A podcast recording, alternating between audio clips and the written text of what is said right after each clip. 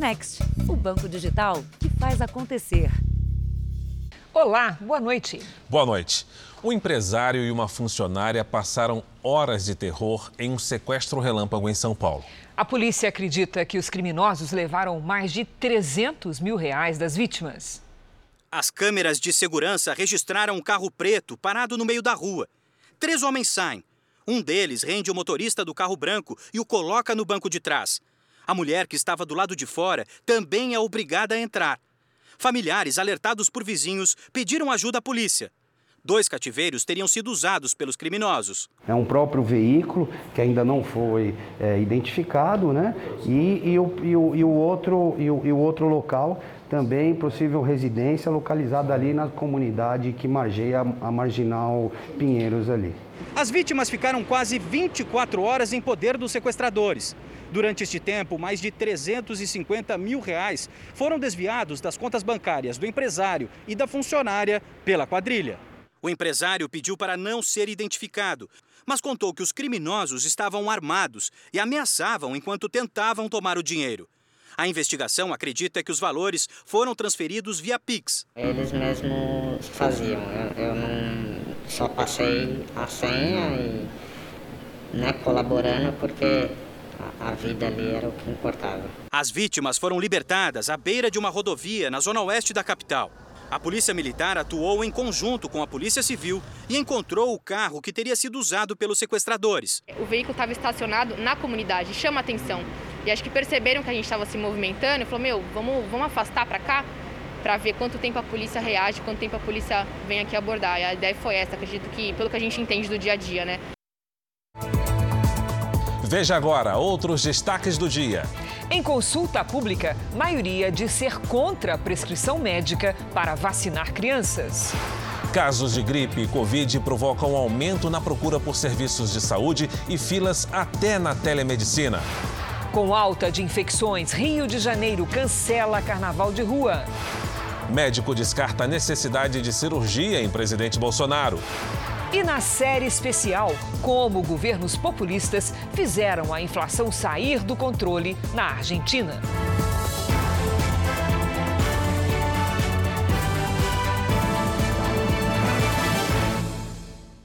Oferecimento Bradesco. Em 2022, compartilhe o seu brilho.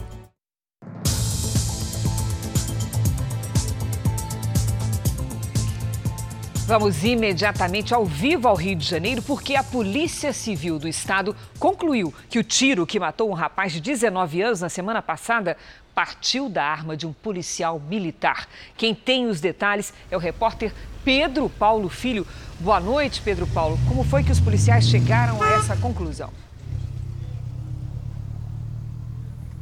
Oi, Cris, boa noite para você, boa noite a todos. Olha, esse foi o resultado da reconstituição do caso, encerrada agora há pouco. Os agentes voltaram à comunidade onde aconteceu a ação da PM, em São Gonçalo, na região metropolitana, justamente para esclarecer as circunstâncias da morte desse jovem que era lutador de Muay Thai e boxe. Bom, segundo o delegado do caso, Vitor foi atingido na laje de uma casa onde também estariam traficantes. A Polícia Civil ainda investiga se o jovem tinha relação com criminosos e espera o laudo da perícia. O pai do rapaz foi convocado para prestar um novo depoimento. Crise, Fara. Obrigada, Pedro Paulo. Além de lotar postos de saúde pelo país, o surto de gripe e as infecções pela variante Omicron fizeram crescer a procura por atendimento médico à distância. Pois é, Fara, só em dezembro as consultas por telemedicina aumentaram mais de 40%. A jovem mal consegue andar, mesmo com a ajuda da mãe. São dores intensas e uma suspeita de problema renal. Ela se apoia nas grades da Unidade de Saúde de São Paulo depois de horas de espera para o atendimento. O que, que eles falaram para a senhora? Que tem que esperar a chamada. E não dá para esperar? Não dá para esperar, a menina está com dor. Até às 10 horas da manhã, mais de 300 pessoas já tinham sido atendidas na unidade, sobrecarregada com os casos suspeitos de Covid e gripe. Espera lá o Seadura lá, até 4 horas de relógio, 5 horas de relógio lá, o dia todinho lá, sentado esperando lá, o médico te atender. Aqui na recepção tem um monte de gente. Na, na sala de medicação tem gente no corredor, esperando para ser atendida ainda. Vou ir atrás agora da, da família para tentar um particular. As longas filas e a espera prolongada não atingem apenas aqueles pacientes que precisam do serviço público, mas também aqueles que têm plano de saúde e procuram por uma consulta remota, a telemedicina. Em muitos casos, as tentativas diante do celular, do computador, duram o dia inteiro sem sucesso. E o número na fila virtual impressiona. Só em dezembro, a procura por atendimento à distância, a telemedicina, aumentou 45%.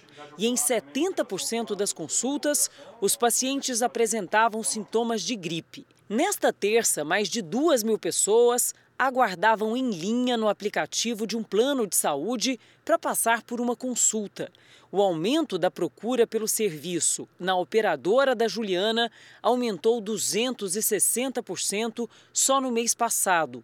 A balconista sentiu na pele quando precisou de um especialista. Foram cerca de 12 horas tentando contato com o plano sem sucesso. Eu tentei pelo aplicativo e o aplicativo é, sumia, não, não dava nada, não conseguia fazer nada. Aí depois eu tentei ligar Aí a ligação, sempre quando eu ia passar por um atendente, a ligação caía. Eu fiquei das 8 horas da manhã até umas 8 da noite, mais ou menos, tentando. Diante da urgência, Juliana recorreu a uma consulta particular. Eu tive que desembolsar onde não tinha, né? Não existe só a Covid, existe outras doenças também. Então, eles têm que levar o seu caso mais a sério. Este cardiologista esclarece que, mesmo com a procura maior, a telemedicina é uma ferramenta importante em momentos como agora.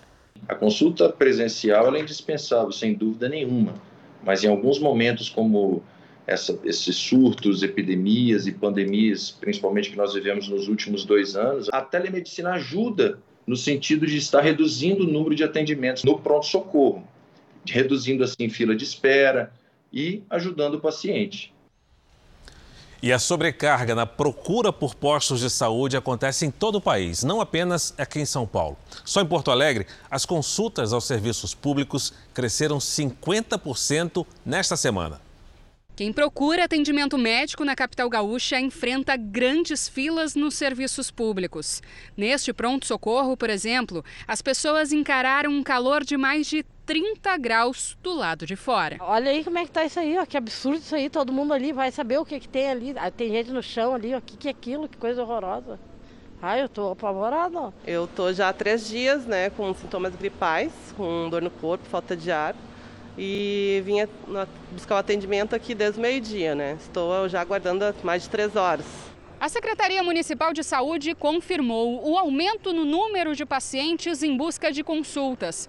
Só nas últimas 24 horas, 270 pessoas procuraram as quatro unidades de pronto atendimento de Porto Alegre, 50% a mais que a média das duas últimas semanas.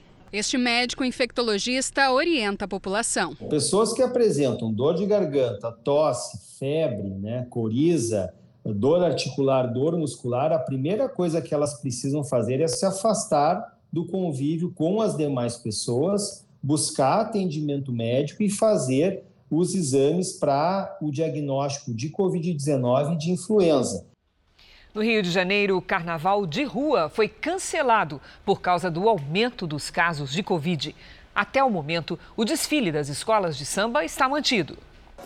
Mesmo antes do cancelamento do carnaval de rua ser anunciado, a banda de Ipanema já havia tomado uma decisão: não sair pelo segundo ano consecutivo. Eu posso dizer que foi uma decisão segura e firme, definitiva da banda de Ipanema, atentando principalmente para os riscos que ainda permaneceu como permanece até hoje, de contágio para todo mundo. A banda de Ipanema costuma levar 100 mil pessoas às ruas durante o carnaval. A última vez que desfilou foi em 2020. O bloco normalmente reúne entre os integrantes muitas famílias, algumas com quatro gerações: avô, pai, filho e neto. E foi também por isso que a diretoria decidiu pela suspensão do bloco. Eu achei muito sábio da parte dele, prudente, né, que a gente deve ser.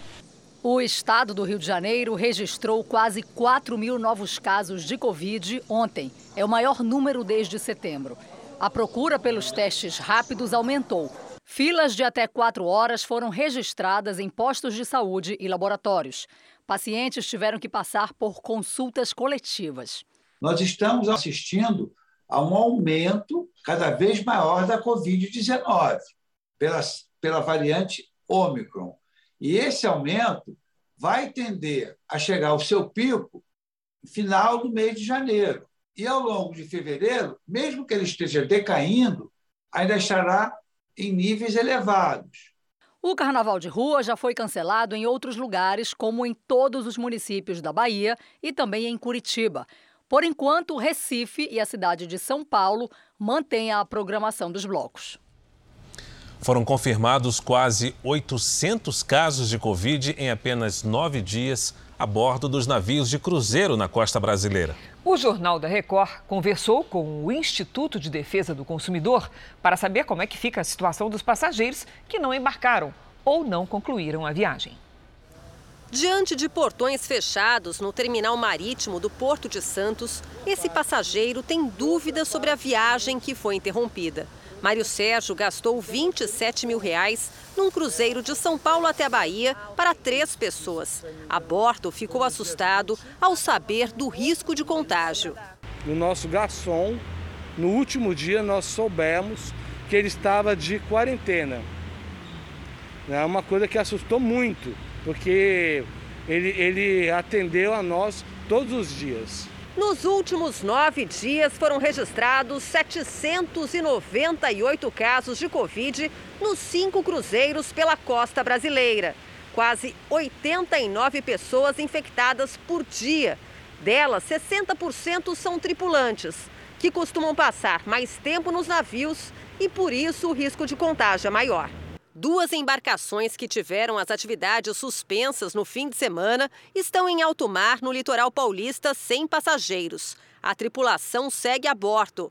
O maior, com capacidade para 3.600 pessoas, tem desembarque previsto para sexta-feira em Santos. E os dois cruzeiros que saíram do Rio de Janeiro com destino ao Nordeste já retornam nos próximos dias. Este casal, a bordo de uma das embarcações, lamentou a viagem interrompida. Infelizmente, acabou atrapalhando os nossos planos, né, que a gente esperou tanto tempo para conseguir essa nossa viagem e estamos voltando. Vai durar três, três dias. Três dias. Três dias. É uma pena. Por causa do número de infecções por coronavírus, os cruzeiros marítimos foram suspensos no Brasil até o dia 21 de janeiro. E acho que é importante dizer que dos é, casos que a gente teve a bordo, 90% foram assintomáticos e 10% com sintomas leves e nenhuma cama de hospital dentro do navio, que tem os hospitais, nem fora dos navios também foi ocupada.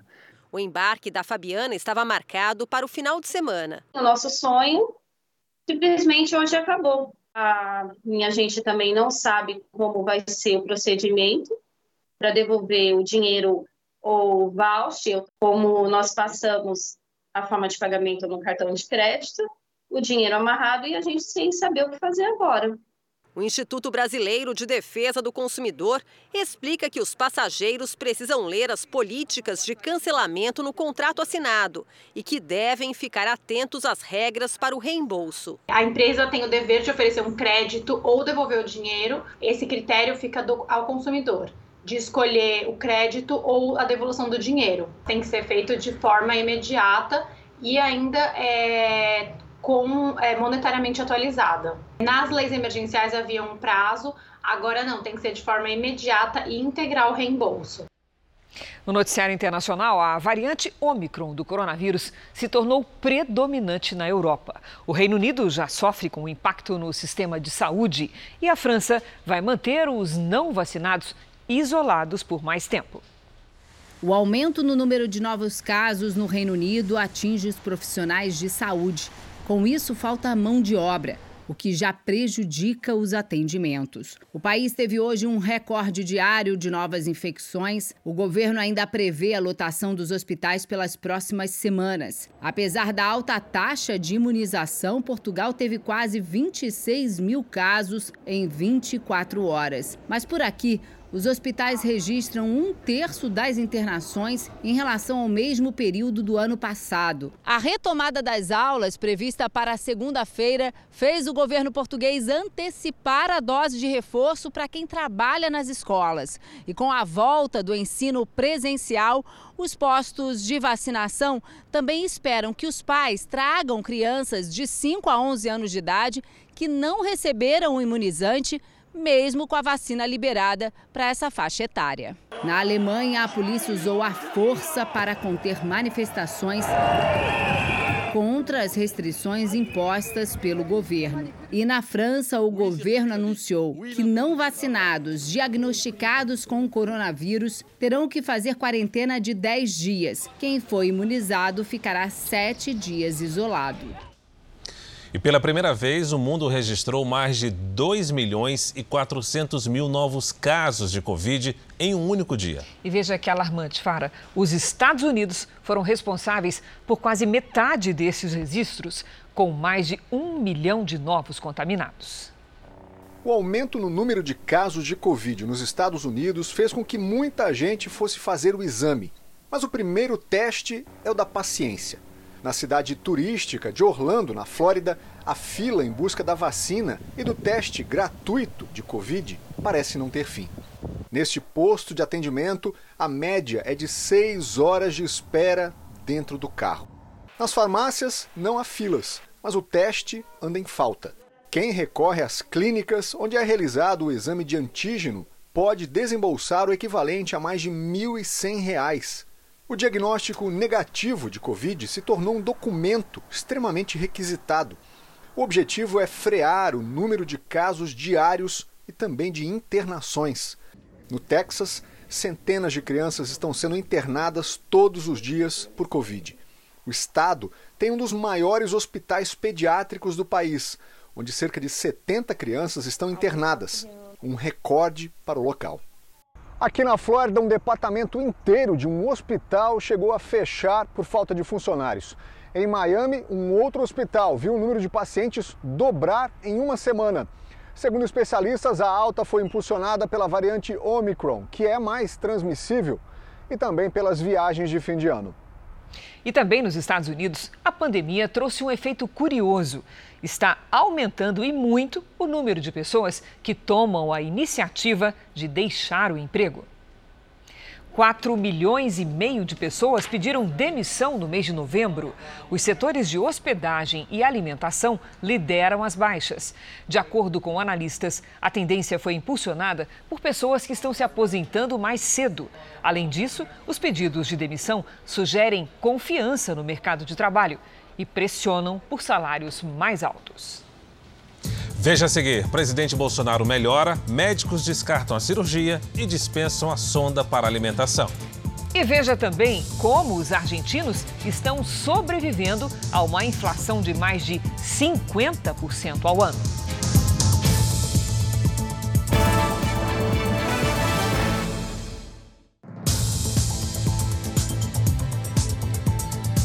O presidente Bolsonaro não vai precisar ser submetido a uma nova cirurgia. A decisão foi tomada pelo médico Antônio Macedo, que avaliou hoje as condições do presidente. Bolsonaro está internado em São Paulo por causa de uma obstrução intestinal. O jornalismo da Record TV apurou que a expectativa é de que o presidente tenha alta amanhã. Desde ontem, o presidente já caminha pelos corredores. A foto foi postada pelo ministro da Saúde, Marcelo Queiroga. O boletim médico da manhã informou que o quadro de suboclusão intestinal, que é uma obstrução, tinha se desfeito e não havia a necessidade de cirurgia. Ainda segundo o boletim, o presidente se recupera de forma satisfatória. Iniciou a dieta líquida. O médico Antônio Macedo chegou ao hospital pela manhã, bem cedo. Ele veio das Bahamas, onde passava férias. Como não há necessidade de cirurgia, o presidente Jair Bolsonaro vai continuar a despachar do quarto em que está internado, sem que seja preciso que o vice, Hamilton Mourão, assuma as funções da presidência da República. Agora há pouco, a equipe médica divulgou um novo boletim. A sonda nasogástrica por onde o presidente Bolsonaro se alimentava foi retirada. Além do médico Antônio Macedo, a nota também é assinada pelo cardiologista do presidente, doutor Leandro Echenique.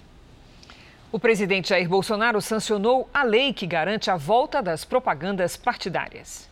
Por causa das eleições, este ano a propaganda partidária vai ao ar só no primeiro semestre, para não coincidir com o horário eleitoral dos candidatos. Nos anos em que não houver eleição, as peças publicitárias serão exibidas durante todo o ano. Os partidos terão direito a inserções de 30 segundos no horário nobre, entre 7 e meia e 10 e meia da noite.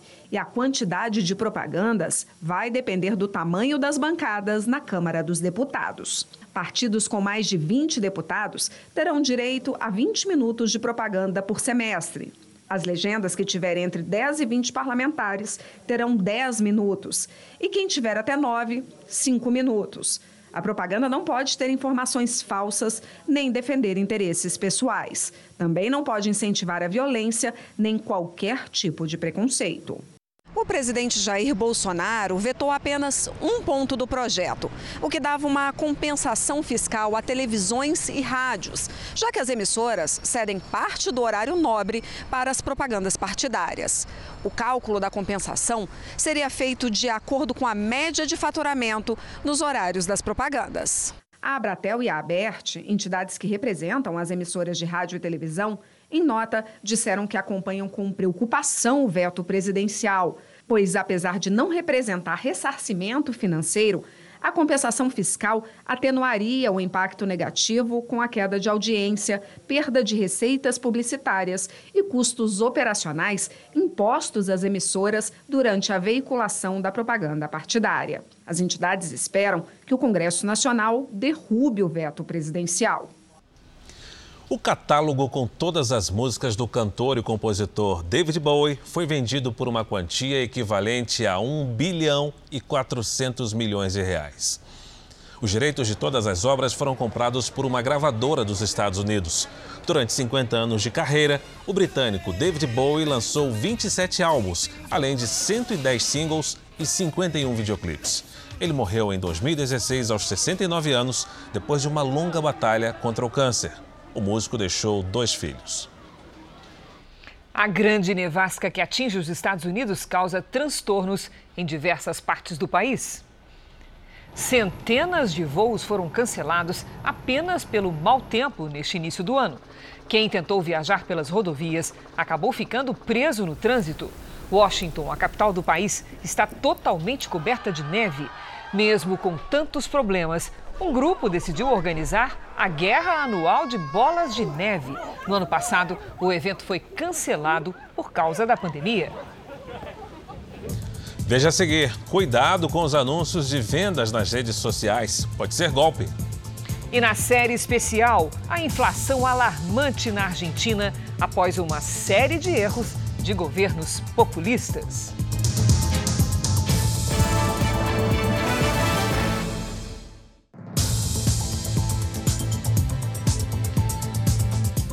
É cada vez mais comum a modalidade de golpe em que hackers invadem perfis em redes sociais e criam falsos anúncios para ganhar dinheiro.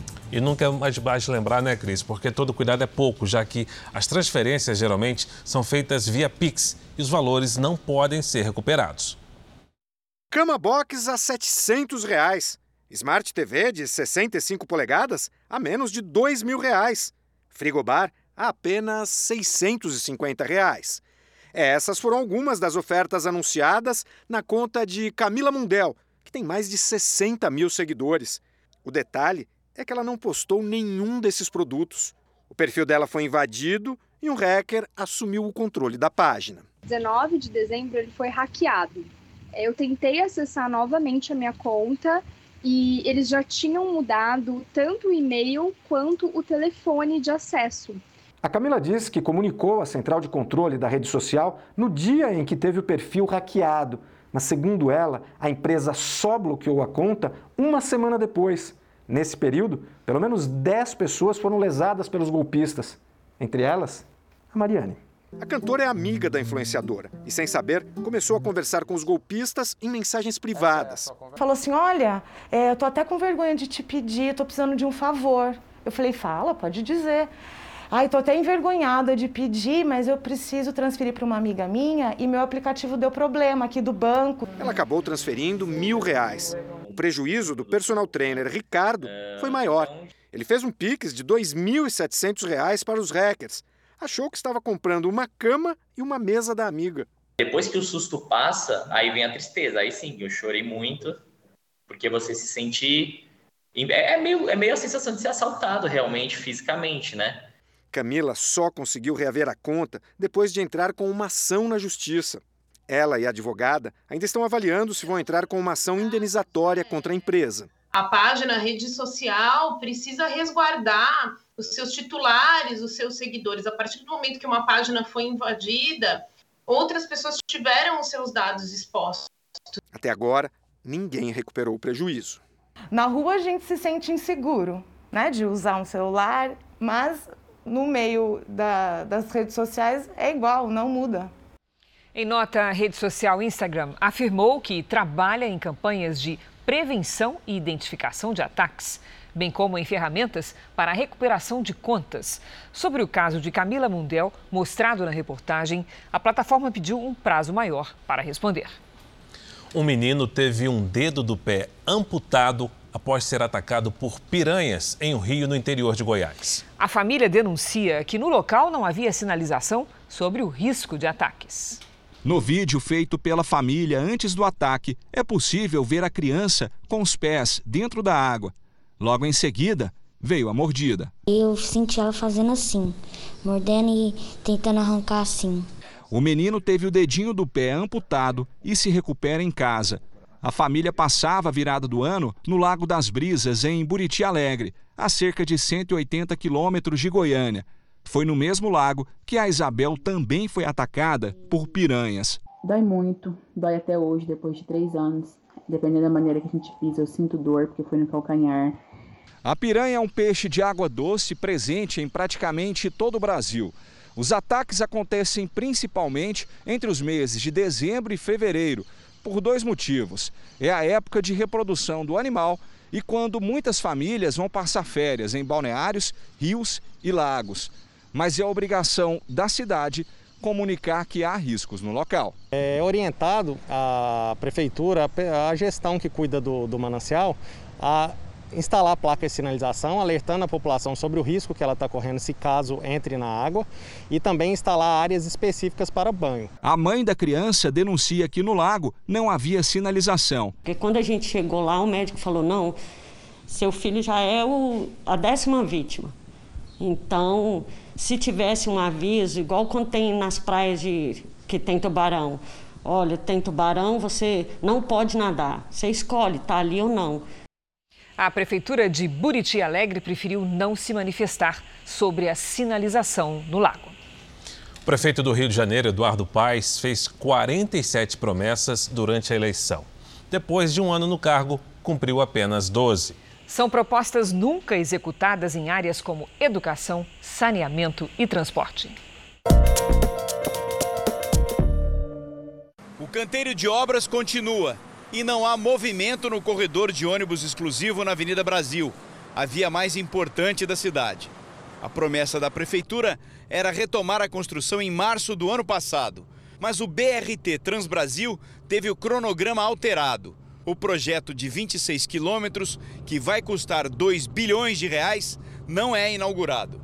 A Avenida Brasil segue congestionada e a população cada vez mais longe de oportunidades. A gente é, entende que vai conectar mais ainda pessoas que estão morando é, ali aos arredores da Transbrasil, um, um dos nossos principais centros, que é o centro da cidade do Rio de Janeiro. Próximo a um quilômetro de distância dessas estações, aumenta em potencial o acesso a oportunidades na cidade. E quando a gente fala de acesso a oportunidades, a gente fala de acesso à educação, à saúde, a empregos. E para piorar, onde corredores exclusivos chegaram, as linhas de ônibus tradicionais de ônibus desapareceram. A volta da circulação de linhas de transporte era promessa de campanha. Nós cometemos alguns erros com a racionalização de linhas, mas isso será totalmente revisto. Menos da metade das 256 que foram alteradas ou extintas voltou a circular. As dívidas com a população vão além. Segundo o levantamento, Eduardo Paes fez 47 promessas durante a campanha. Em um ano à frente da prefeitura, cumpriu apenas 12. A ampliação do saneamento básico nas comunidades cariocas era um compromisso. A proposta era ampliar em 25% o tratamento de esgoto. Para esse professor da Universidade Estadual do Rio de Janeiro, é um projeto caro e que não será acessível a toda a população. Não adianta você só implementar uma obra, é fundamental uma obra de saneamento ter manutenção e conservação. Então, é, fazer obra de saneamento numa comunidade de baixa renda, sem essa comunidade ter o um mínimo de infraestrutura, essa obra, me desculpe a sinceridade, é jogar dinheiro fora. Se você fizer só o sistema de esgoto, sem resolver o problema de lixo, o lixo vai entupir. Agora, se o prefeito diz que vai botar 25% em determinadas comunidades, você vai ter muito menos eficácia e depois o, o processo pode não ser bem operado. Outra promessa que não saiu do papel foi a reabertura dos restaurantes populares. Um deles é esse. No orçamento do ano passado, havia verba reservada de 4 milhões para a reforma do prédio, mas o dinheiro não foi utilizado. O local foi invadido e virou abrigo para moradores de rua. Eduardo Paes também tem promessas não cumpridas na área da educação. Novas vagas em creches também foram promessas do novo governo. Nos últimos 365 dias, nenhuma foi aberta. Os projetos que não saem do papel ou se arrastam, como o BRT Transbrasil, são, segundo este professor, uma perda diária. Diariamente a gente paga por isso, paga com horas, minutos, reuniões atrasadas, pessoas que não conseguem chegar no seu, no, no sua casa, no seu lugar de trabalho, com qualidade, com saúde. Então, é, é muito, é, é, talvez é 10 vezes, 30 vezes, 100 vezes o que a gente está pagando por, por ter essa obra em nota, a Prefeitura do Rio diz que as obras do BRT Transbrasil foram retomadas em agosto e contam com 18 estações, quatro terminais e 25 quilômetros de extensão. Sobre os restaurantes populares, três deles controlados exclusivamente pelo município já funcionam e que há planos para atingir a meta estabelecida. Sobre as linhas de ônibus, foi elaborado um estudo sobre as que foram extintas, alteradas e criadas desde o contrato de concessão. Em relação ao saneamento básico, há acompanhamento e regulação do contrato de concessão e, por isso, houve ampliação da cobertura com o esgoto tratado. Sobre as vagas escolares, a nota diz que o tamanho da fila de espera é de 22 mil novas vagas. Já o governo do estado, que faz parceria com o município para implantar restaurantes populares, diz que a meta é pôr em funcionamento 26 desses restaurantes até o fim de 2022. Na Bahia, 157 cidades estão em situação de emergência por causa das chuvas. E o que é pior, crescem os casos de gripe e outras doenças relacionadas às enchentes na região. Em menos de duas horas, mais de 30 crianças foram atendidas com sintomas de gripe nesse posto montado na cidade de Tabuna, no sul da Bahia fez vômito, aí não está se alimentando direito, aí eu achei melhor trazer ela, né, para ter um atendimento médico. Depois das inundações, o município enfrenta um surto de gripe. Médicos da Força Nacional estão na cidade para monitorar a saúde dos moradores que vivem em áreas afetadas. Além da gripe, as autoridades de saúde estão preocupadas com a alta de casos de outras doenças relacionadas às enchentes. Leptospirose é a principal doença diarreias causadas por água e alimentos contaminados. E outras doenças secundárias por, pela morte de animais, né?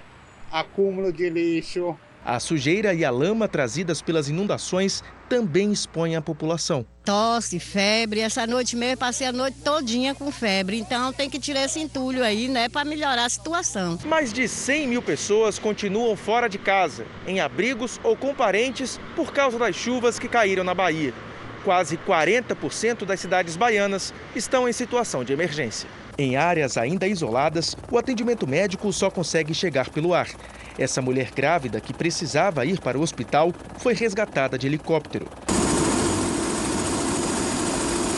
As aeronaves também levam água potável para os povoados que estão com abastecimento comprometido. Locais como essa comunidade no oeste da Bahia, onde vivem 22 famílias indígenas. E em Tocantins, cerca de 900 pessoas foram afetadas por enchentes. Quase 500 estão desabrigadas. A Defesa Civil e os bombeiros atuam na assistência às famílias impactadas. Por conta dos estragos, as pessoas precisaram sair de onde moram e ir para abrigos improvisados. São Miguel do Tocantins, município que fica às margens do rio Tocantins, divisa com o Maranhão, tem mais de 400 pessoas atingidas até o momento. Ao todo, 35 municípios foram afetados pelas chuvas. Os estragos, é claro, estão ligados à quantidade de chuva no Tocantins. Nas últimas 24 horas, choveu metade do esperado para o mês inteiro em algumas cidades do estado. Vamos saber como é que vai ficar o tempo nessa quarta-feira com a Lidiane Sayuri. Boa noite, Lid. Como é que vai ser? Com mais chuva e temporais pelo Brasil. Cris, boa noite para você, Fara, para quem nos acompanha. Há muitas nuvens sobre o Brasil. No norte e no nordeste, essas nuvens são formadas pelo encontro de ventos dos dois hemisférios. No sudeste, uma frente fria dá ainda mais força à umidade que atravessa o país. No centro-oeste e no sudeste, tem alerta de temporais com ventania, granizo e alagamentos. No Maranhão, Piauí, Tocantins e no Pará, os transtornos continuam. Nesta quarta, só não chove nas áreas claras do mapa. Em Florianópolis, máxima de 28 graus. Rio de Janeiro de temporais com 35. Em Campo Grande, dia chuvoso com 29. Em Palmas, chuva forte com 31. Em Belo Horizonte, alerta para alagamentos. Faz até 26 graus. Em João Pessoa, máxima de 32. Em Porto Alegre, 28 com tempo instável. Em São Paulo, faz 28 também, com temporais à tarde. E no Tempo Delivery, o Marcos quer saber quando vai chover em Umuarama, no Paraná, Lidiane. Vamos lá, Fara. Oi, Marcos. Seguinte, as frentes frias e os ventos que ajudam a formar as nuvens de chuva não foram fortes o suficiente para provocar chuva generalizada. E segue assim, viu? Pode chover no seu bairro e no bairro vizinho não. Até sexta, previsão de sol e chuva com raios, máximas de 32 e de 31 graus. Agora o Eduardo também quer saber quando é que vai chover em Vila Velha, no Espírito Santo, Lid. Opa!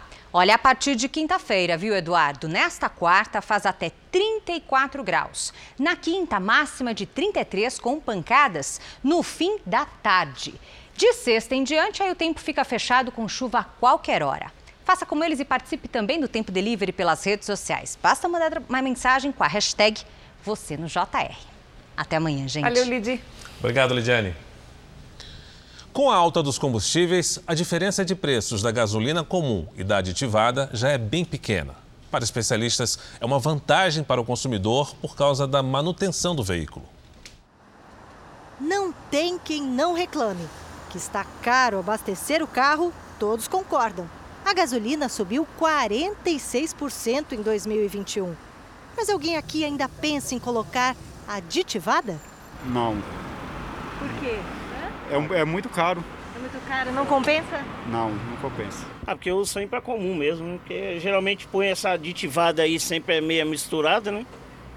Você não confia? Não, não, confio não. Já o Walter acha que compensa. Essa moto faz na faixa de uns 30 km e ela com a comum. Ela vai fazer uns 5 a mais.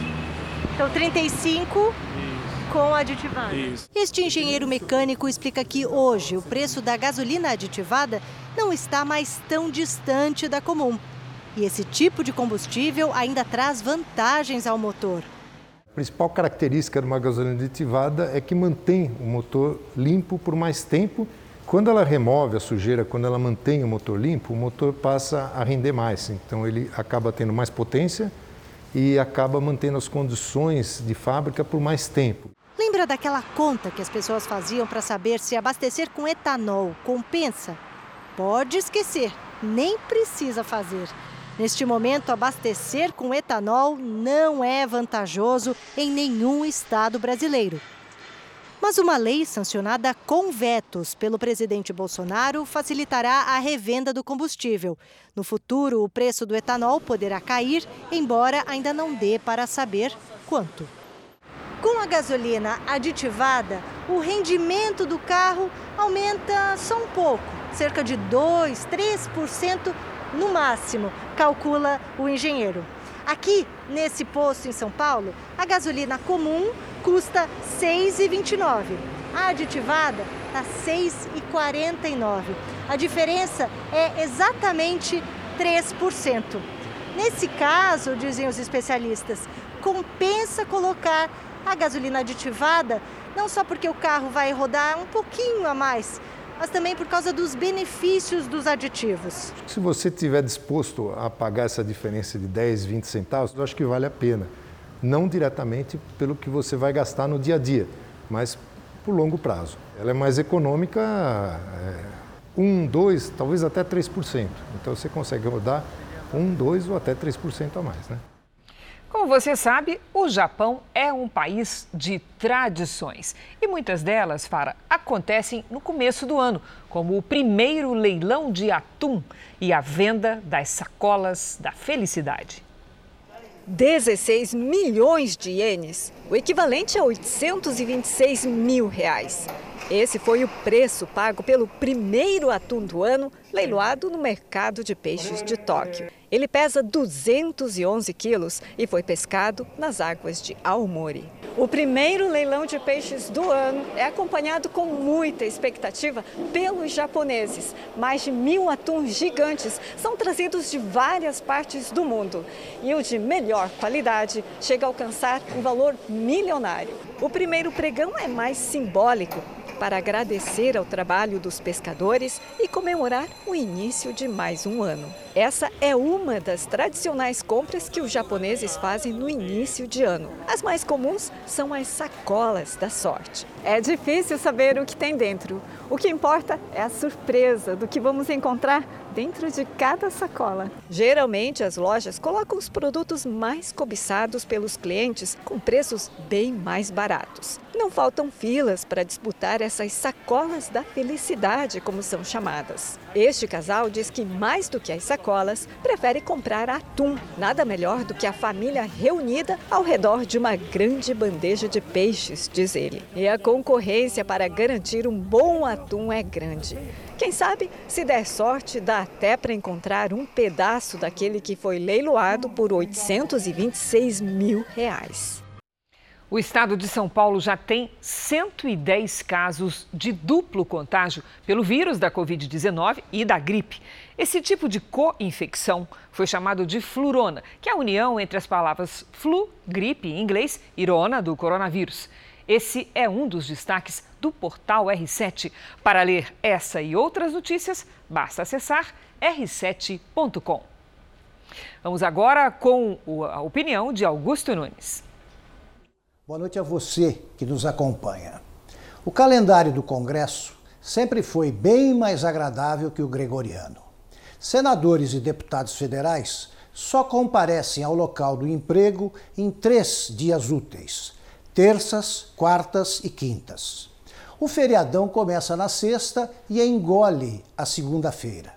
E apenas os anos ímpares têm dois semestres. Os anos pares, por serem eleitorais, terminam em junho. Os parlamentares caem fora de Brasília para dedicar-se a discurseiras em palanques e em estúdios de rádio e TV. A campanha eleitoral no Brasil começa com a chegada das festas juninas.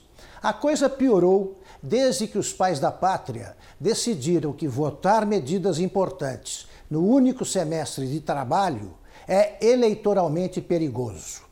Nessa linha de raciocínio, deliberar sobre reformas que modernizem o país, por exemplo, é um risco a ser evitado.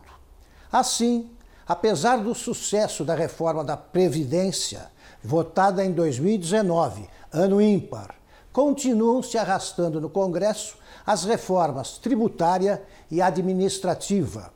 O eleitorado deveria ser muito mais rigoroso na escolha de gente que diz representar o povo brasileiro. Na consulta pública realizada pelo Ministério da Saúde, a maioria das pessoas se diz contra a prescrição médica para vacinar crianças contra a Covid. O Ministério da Saúde vai anunciar amanhã o cronograma com a chegada das doses da vacina da Pfizer destinadas ao público infantil. A primeira entrega está prevista para o próximo dia 10. Representantes das secretarias estaduais têm dito que é possível começar a vacinação em até 48 horas depois da chegada das doses. Mas ontem o ministro Queiroga estimou o início da vacinação para a segunda quinzena do mês. Quase 500 milhões de animais são atropelados por ano nas estradas do Brasil. A estimativa de um centro de estudos sobre ecologia serve de alerta. Na região próxima ao Pantanal, o risco é maior. Na principal estrada de acesso ao Pantanal, o vai e vem de veículos é maior neste período do ano. E o atropelamento de animais também. Quem pega a estrada precisa redobrar a atenção. Já aconteceu comigo. E é por falta de visibilidade mesmo, né? Estava muito neblina e tal, a hora que chegou não tinha como desviar. Neste trecho da BR-262, que liga a capital Campo Grande até Corumbá, na fronteira com a Bolívia, o impacto na fauna é visível. Não demorou muito e flagramos este filhote de tatu no acostamento da pista. Por sorte, acabou seguindo o caminho em direção à mata. Em três anos, mais de 12 mil animais morreram atropelados nas principais estradas que cortam o Mato Grosso do Sul quase metade animais de grande porte, como capivaras, antas e tamanduás bandeira. E quando o tema se expande pelo país, o número é impressionante. Especialistas em fauna estimam que mais de 475 milhões de animais são atropelados a cada ano nas estradas brasileiras. Os dados são do Centro Brasileiro de Estudos em Ecologia de Estradas nós fizemos uma estimativa do número de animais silvestres vertebrados, então mamíferos, aves, répteis e anfíbios, que são potencialmente atropelados nas estradas do Brasil durante o período de um ano. Esse número pode parecer muito grande, mas é a realidade. Por isso, o alerta para que a vida nas estradas seja preservada, inclusive a dos bichos. Você precisa ter esses cuidados, até porque os animais aqui estão muito antes de nós. Então a gente solicita às pessoas que mantenham a velocidade controlada para a rodovia, não jogue alimento pela, pela janela dos, dos veículos, né? isso facilita com que esse animal venha comer. Enfim, naquelas regiões que se sabe e que se tem sinalização de travessia de animais, né? também que se tenha esse cuidado redobrado. Preços que não param de subir, famílias que não têm o que comer e a resposta desastrada de um governo populista. A Argentina enfrenta uma inflação de mais de 50% ao ano. Na série especial de hoje, você vai ver como os nossos vizinhos estão sobrevivendo a uma das maiores taxas de inflação do mundo.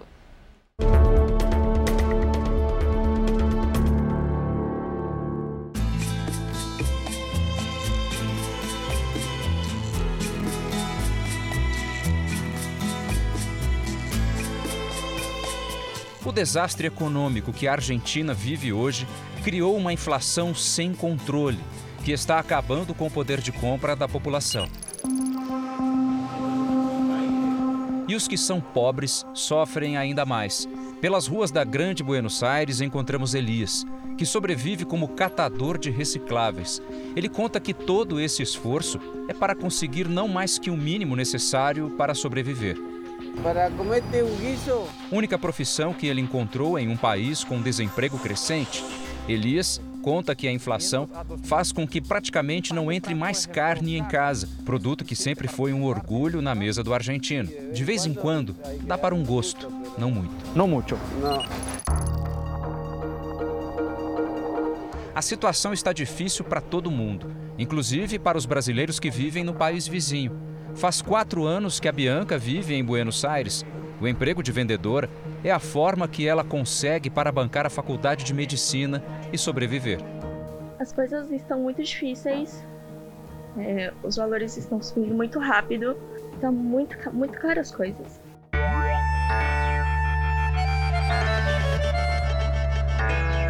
A futura médica trabalha perto de um lugar bem conhecido, o estádio La Bombonera, casa de um dos principais times de futebol da Argentina, o Boca Juniors. E é no bairro La Boca que fica o El Caminito, um dos principais pontos turísticos da capital. Por aqui, os reflexos da crise estão por todos os lados. As janelas ainda permanecem abertas, mas as portas, infelizmente, foram fechadas. Elas não suportaram ao impacto da pandemia e aí a crise acabou terminando com tudo. A mesma coisa aconteceu desse lado aqui. Eram museus abertos aos turistas. Conhecemos Nahuel, um vendedor que procura clientes pelas ruas do El Caminito. Ele diz que durante as restrições da pandemia, a família passou fome. Tivemos problemas para comer. Ficávamos dias sem comer direito. Sem comer? Sem comer. Aos 20 anos, lutando para sobreviver, não vê esperança para a terra natal. É difícil pensar no futuro com um presente assim.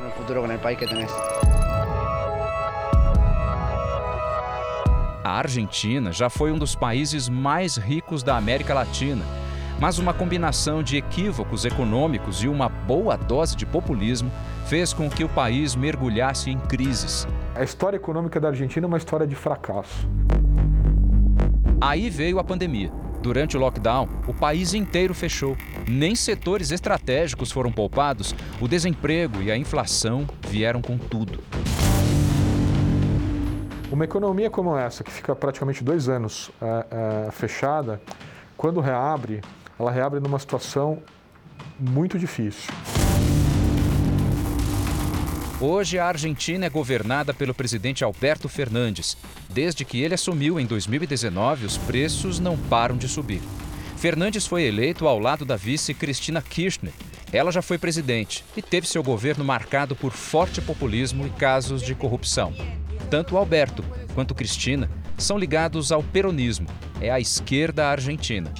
O peronismo com intervencionismo, com apoio dos sindicatos, etc., trazendo cada vez mais políticas populistas. Juan Perón foi um político muito popular no país, presidente por três vezes, governou com o apoio dos sindicatos e forte intervenção do Estado na economia. A mão pesada do Estado, pretensamente achando que está ajudando a população, pelo contrário, está prejudicando mais ainda, com mais inflação e mais recessão. Não é a primeira vez que a Argentina encara esse adversário duro, chamado inflação. Nas outras oportunidades em que se encontraram, equipes econômicas do governo usaram uma tática que prometia definir o jogo e trazer a vitória: o congelamento de preços. Mas não deu certo, a inflação está de volta e o pior é que parece estar ainda mais forte.